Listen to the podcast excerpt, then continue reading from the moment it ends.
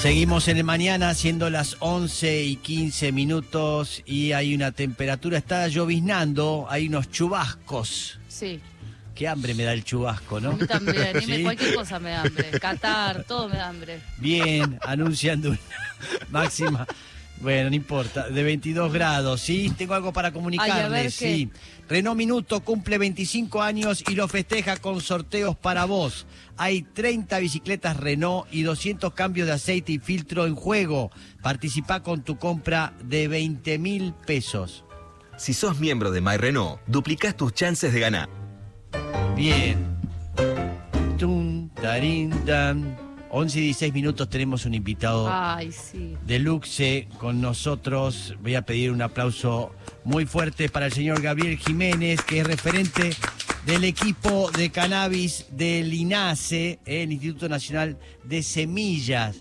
Cosas nuevas que van sucediendo y este, que se van abriendo eh, lugares, cosas como estos, porque apareció el cannabis y, y estamos este, como locos. Estuve el otro día en la Expo Cannabis. ¿Qué tal? Buenos días, Gabriel, ¿cómo va? Vamos a acercarnos un poco. ¿Ahí? Ahí está. así te- Buen día, ¿cómo están? Bien, de perlas, muy bien, muy, muy contentos con esta revolución, todo lo que está pasando con el cannabis, desde el cannabis eh, eh, eh, medicinal, este, que y ahora también este el cannabis para poder este eh, eh, la industria Industrializarlo. exactamente. Y, este, y va habiendo unos cambios que yo realmente me sorprende. Y fui el otro día al Expo Cannabis, Hermosa. y hermoso la cantidad de gente, la cantidad de gente mayor que van ahí a estar con los médicos y que van con sus problemas y encuentran una solución. Y ahí me enteré que ya se podía eh, comprar la semilla, porque había salido todo esto del reprocam, eh, que uno pueda cultivar y poder tener sus plantas para poder hacer su medicina eh, en su casa, eh, que permite eso. Yo tengo el reprocam, saqué el reprocam. Qué y- bueno. y este y estoy empezando en, en todo este tema donde puedo hacer mi aceite tengo problemas de insomnio problemas para dormir y me ha solucionado y he dejado de, de tomar la, la pastilla el químico que me hacía por- para poder conciliar el sueño este es maravilloso y entonces estaba había una alegría muy grande porque se podía este las, las semillas creadas acá en la Argentina este, ya se podían vender. Entonces querías que nos vengas a contar todo esto, ¿cómo es? Sí, bueno, nada, co- contentos porque mm, cuando uno está en la Expo Cannabis también empieza a dimensionar eh, qué cosas hace. Sí, Vos sabés, eh, Mex, y les cuento que el Instituto Nacional de la Semilla es un organismo del Estado que pertenece a la Secretaría hoy de Agricultura, ante el Ministerio de Agricultura, y siempre tuvo mucho prestigio por sus técnicos, sí, muy capacitados internacionalmente, porque el INASE argentino es referente mundial de certificación de semillas. mira, Y siempre ligado a, lo- a los cultivos de la Sí. región centro, o a los que más poder tienen, Sí. digamos, ¿no? El trigo, la soja, el maíz y algunas de las economías regionales. Cuando la 27350 se reglamentó nuevamente, porque recordemos que la 27350, que fue un clamor de la sociedad civil, de las mamás, Sí. de los padres, eh, se reglamentó mal en, en el 2017, Sí. donde se benefició solamente a, un, a laboratorios extranjeros y, eh, sobre todo, era para una sola patología. En el 2020 es una nueva reglamentación donde se retoma el espíritu de la ley Sí. con el tema del autocultivo. O sea, que Sí. todos los usuarios y usuarias de Reprocam pudieran autocultivar. Sí. Si quisieran, pudieran autocultivar. Y a partir de ahí hay un cuello de botella que dice, bueno, pero si se puede autocul- autocultivar, ¿con qué? ¿Con qué claro? ¿Dónde están ¿Con las qué? semillas? Claro. Está, Entonces dice que Marcelo Morante hablaba con Carla Bisotti, Sí. siempre lo cuenta, y le dice, pero tenemos que tener semilla, Carla. ¿Pero qué tiene que ver el Ministerio de Salud con la semilla? Y mirá, si nosotros queremos que haya un medicamento que sea bueno, de acceso para todos y todas, tenemos que tener una semilla certificada. Y así el INASE, que estaba en la trazabilidad, firma un convenio Sí, la resolución 05 del 2021 para que exista semilla nacional de cannabis. Mm. Para reivindicar 40, 50 años de cultivadores y cultivadoras que venían trabajando en la clandestinidad Mm. por un cultivo prohibido que estaba dentro de las leyes del prohibicionismo. Sí. Poner en valor eso, que había mucha biotecnología, mucho desarrollo. Mm. El cannabis, vos sabés, Mex, es un cultivo con una identidad territorial increíble, porque en cada región se hace de una manera diferente. Mira, Y había que tomar en cuenta esa Sí. situación claro.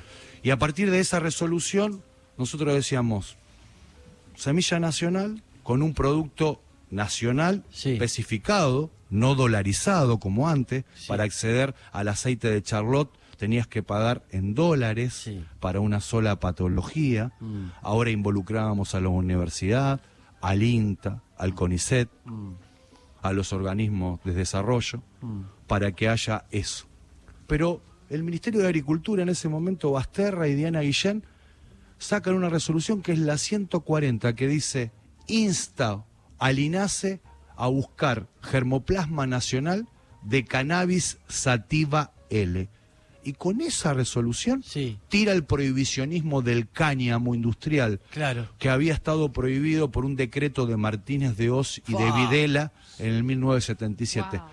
Pensemos que el cáñamo no es psicoactivo, que se usa para la industria Sí. de hace miles de años y que solamente por intereses económicos se llega al prohibicionismo en ese año y se pierde toda la genética. Pero porque por una industria textil o por, o por una... por- Claro, porque era tan importante la, la- la industria textil. Pensemos en la linera en Luján, en, en, en Jauregui, Sí. donde producía ya, industrializaba eso Sí. y, y- y- y que desarrollaba. Ya era un modelo agroecológico porque no se usaba ningún pesticida. Sí. Era rotación de cultivo porque podías cultivar otra cosa y remediaba ese cultivo.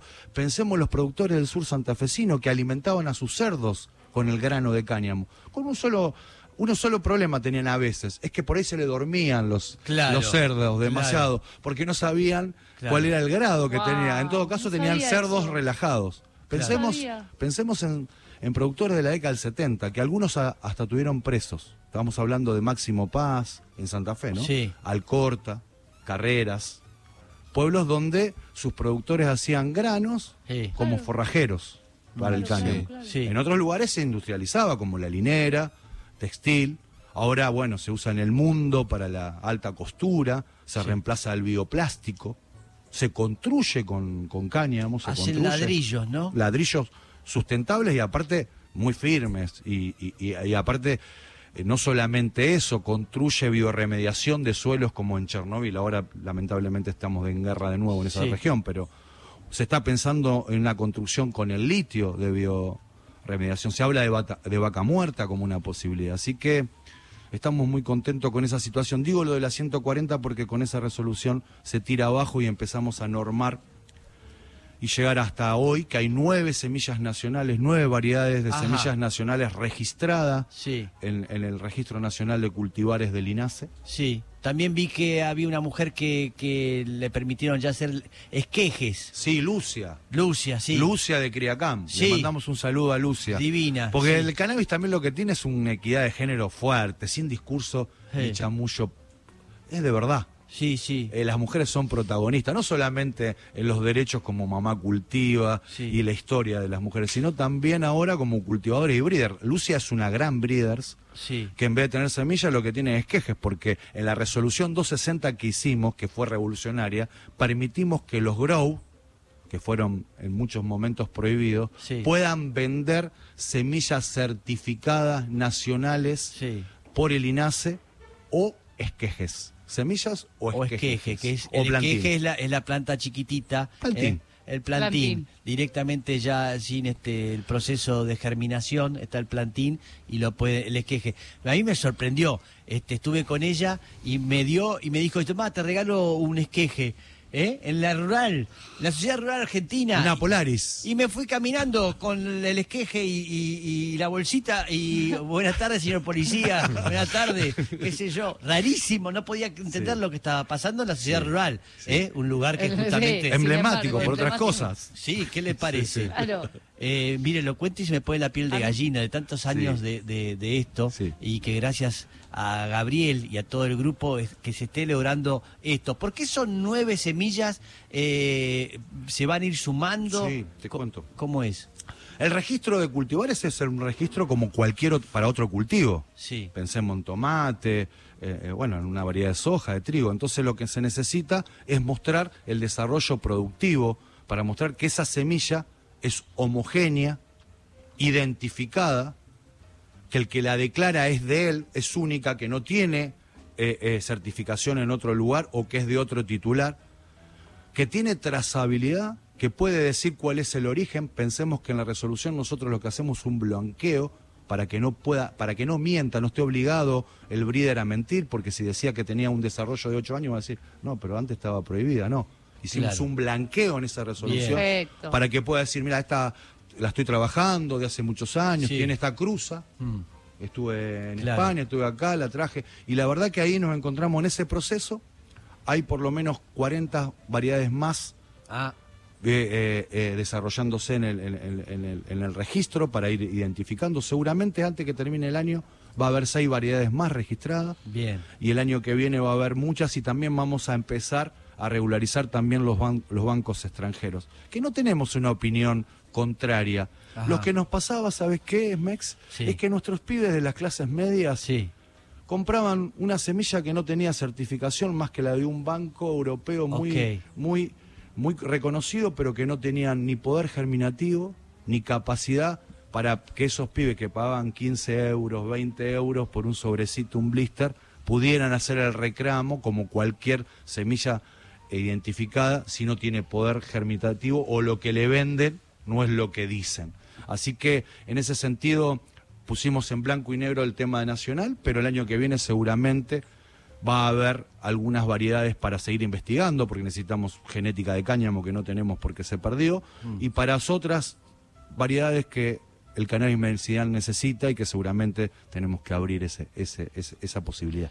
Estamos hablando con, está acá, en- acá este, hoy en casa, Gabriel Jiménez, referente del equipo de cannabis del INASE, ¿sí? el Instituto Nacional de Semillas, ah, que está, vino a cambiar, a revolucionar este, todo esto, es increíble. Tienen que tener, para hacer esto, tienen que eh, a- escribirse en el ReproCam. No, O sea, mira, un, des- un para, para una genética, o sea, un, un breeders, sí, eh, anotándose en la categoría A del INASE, que lo hace por TAP, como Sí. criador, Sí. tiene la posibilidad de dos cosas. Primero, de investigar sí, y estar blanqueado. sí. Y pasó que muchos fiscales en la Argentina han llamado al equipo para certificar si era así. Pasó Ajá. con un cultivador de, de- de Córdoba que, que llevó un, un procedimiento y le identificaron 80 plantas. Entonces llaman un fiscal al equipo de cannabis y le preguntan. Dice, no, en realidad le están faltando 120 plantas más.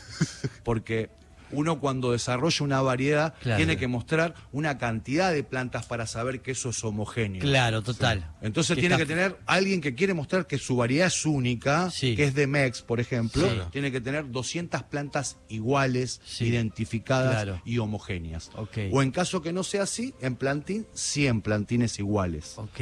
Esas son las características. Es un desarrollo de trabajo, de investigación, Sí, sí, sí, de ponerlo en valor también. O sea, no es que en esa categoría y los que venden semillas registradas se anotan en la categoría F de expendedor de semilla como cualquier expendedor de semilla de otro cultivo. Ajá. Eso es lo que tienen como categoría en el INASE.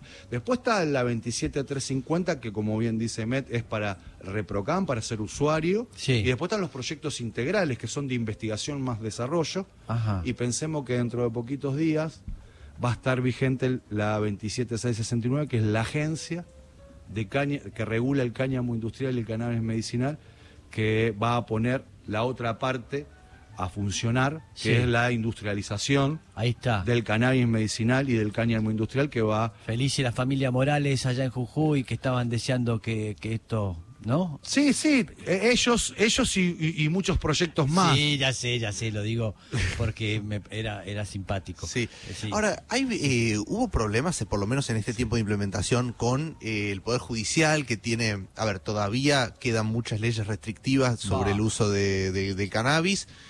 hay gente, y, me imagino que muchas veces tanto policías, fuerzas de seguridad, como jueces mismos o, fiscales, quizá digo, e- es a veces difícil entender la diferencia entre lo que está permitido y lo que no está permitido en el marco legal que tenemos hoy. Digamos, es hasta que no haya una legalización total, es medio un chino para la gente que no entiende. Entonces, ha habido problemas con que han tenido por lo menos que salir en defensa de gente que, Sí, claro. que quizá ha sido detenida o. Sí, Yo quiero decir una cosa que, que me parece que es importante. Marcelo Morantes, Sí. el doctor Marcelo Morantes, lo que hizo con el ReproCan fue plantear al- como política pública una política revolucionaria. Sí. Porque mm, convive el ReproCam con una ley en la justicia penal que es absolutamente antimoderna y que es prohibicionista. Y lo Sí. que está haciendo con el ReproCan es lo que no pudo modificarse con la justicia penal. Claro. Y en eso que decís vos también existen las regulaciones en el mundo. Y las regulaciones en el mundo no son buenas, porque en lugares donde se puede acceder al cannabis no se puede plantar. Sí. Donde se puede plantar no se puede acceder libremente. La Argentina tiene una posibilidad ahora de regular los usos de acuerdo a las leyes vigentes. Es un problema que el Estado diga que el cannabis es medicinal y haya presos por plantar. Claro. Es una contradicción. Claro. Y eso hay que resolverlo, porque si no lo resolves, todos los grises van a ser a la libre interpretación de una justicia Mm. que cada vez más subjetiva y menos objetiva en la República Argentina. ¿Hay, hay, hay gente en cana por, por, por plantar todavía? Sí, claro, Wow. claro que sí. Claro que sí, y más, hay incluso pibes que han salido de la Expo eh, esos tres días que tuvieron y Sí. tuvieron, digamos, bueno, problemas tenían afuera, digamos, ¿no? Mira, Digo, eh, me parece que en ese sentido eh, es muy importante la pregunta que él hace, porque es, por ahí el Estado te está empujando con derechos, pero hay que cambiar, porque vos sabés que después también termina siendo una, una interpretación sobre las leyes. claro, Y la verdad que lo que tiene que haber es garantías. claro. Y en eso el Estado está haciendo un trabajo. Y me parece que la puesta en marcha de la agencia también tiene que ver con eso, con la posibilidad de que el Estado empiece a normar para adelante. Ajá. Sí. Este, Gabriel, acá en este programa tenemos interés, Sí. acá está el señor Diego Grillo, que, que también este, ayuda en todo esto, eh, de empezar a, a- a enseñar. Si se puede enseñar, si legalmente estamos en condiciones desde un programa de radio por YouTube, eh, a la- toda esa persona que quiere hacer su aceite para poder curar y, co- y no tiene idea de cómo hacerlo, eh, traer gente especialista, mostrar desde el proceso de la germinación, poder mostrar cómo se hace la planta y después cómo se puede hacer el proceso de hacer el aceite. ¿Todo eso lo podemos hacer legalmente? Sí, claro, se puede hacer legalmente. Todos los que están permitidos por las, las diferentes eh, leyes vigentes pueden Sí. hacer. Eh, Yo porque tengo el ReproCam, por lo ejemplo. puedes hacer, claro. Y lo puedo mostrar. Y lo puedes ¿En un mostrar. programa de radio? Sí. Y mamá cultiva que, que- que, bueno, lo hace y la verdad que haces con tus, sus talleres y tiene Sí. tutoriales y la verdad que se puede hacer porque tiene que ver también con esto de entender de que, que, que el cannabis es terapéutico Sí. y que a muchos de nosotros nos enfocó en lugares que Sí. si no hubiésemos estado envenenados de químicos, Claro, probablemente. Totalmente, totalmente. El sí. insomnio es un problema de, Sí. de la sociedad actual. Vos sabés que yo de grande este, empecé con el tema de- del cannabis porque fui a ver un médico y este y quería que me dé una receta este, para un psicofármaco eh, para poder dormir y me dijo, no, el médico, ¿eh? muy El respetuoso, médico. me dijo, no, pero vos con cannabis. Y yo dije, ¿qué está diciendo este hombre? Y lo iba a denunciar. Yo estaba, lo iba a denunciar en el momento, le llamé a un patrullero, todo. Y me empezó a explicar el tipo, un médico, un hombre grande que por supuesto no es que, que era eh, fuma un porro, No, no, no, estaba concretamente hablándome de lo, de la- lo particular. beneficios? Los beneficios, sí, para que deje, me dice, lo peor que hay es un químico, lo va a destrozar. Esto es una planta, es algo natural este, y que cumple la misma función. Y dije, bueno, lo dice un médico, hay que hacerle casi, y ahí empecé a investigar sobre los aceites y todas las cosas que produce el, el cannabis. Eh, nada, eso, el cambio, aceptarlo, es tan difícil como te dice Mauset, pero es una, es una suerte que todo lo que, lo que está sucediendo, no lo puedo creer. ¿Eh? Y creo que va, va por mucho más esto, ¿no? Por supuesto que hay que ir por muchos más. Y, hay- es un derecho que hay que seguir peleándolo porque uno tiene miedo de que venga otro gobierno, Ay, pase algo y que todo de vuelta de Eso pensaba ¿eh? yo. ¿Sabe qué me pasó también en el cannabis? Lo que vi en pandemia, Mex, esto lo quiero compartir. Yo asumí en el, como director nacional de, del INASE en plena pandemia, el- en el enero del 2021. Entonces Sí. lo que hice es viajar. Sí. Viajar y, y- y ver el tema de los recursos genéticos de la República Argentina, que son increíbles. Y lo que vi en todo ese proceso, hasta llegar al cannabis, es que había una necesidad concreta de empezar a mirarnos más allá del espejo Mm. y, y nuestra urbe. Y en ese sentido lo que el cannabis potenció el tema de lo colaborativo, de pensar una sociedad con el otro, Sí. al lado. Y también me encontré con cultivadores que, que- agradecidos de, después de haber vivido 30 años escondidos, con, con problemas graves, algunos cumpliendo incluso penas por, por- por- por tenencia de cannabis, es esto nosotros lo vamos a defender porque siempre estuvimos peleando. Y en la Argentina a veces cuando creemos que los derechos son para siempre, nos damos cuenta que están a la vuelta de la esquina los que nos quieren sacar ese derecho. Y el cannabis es un derecho de la sociedad y es transversal.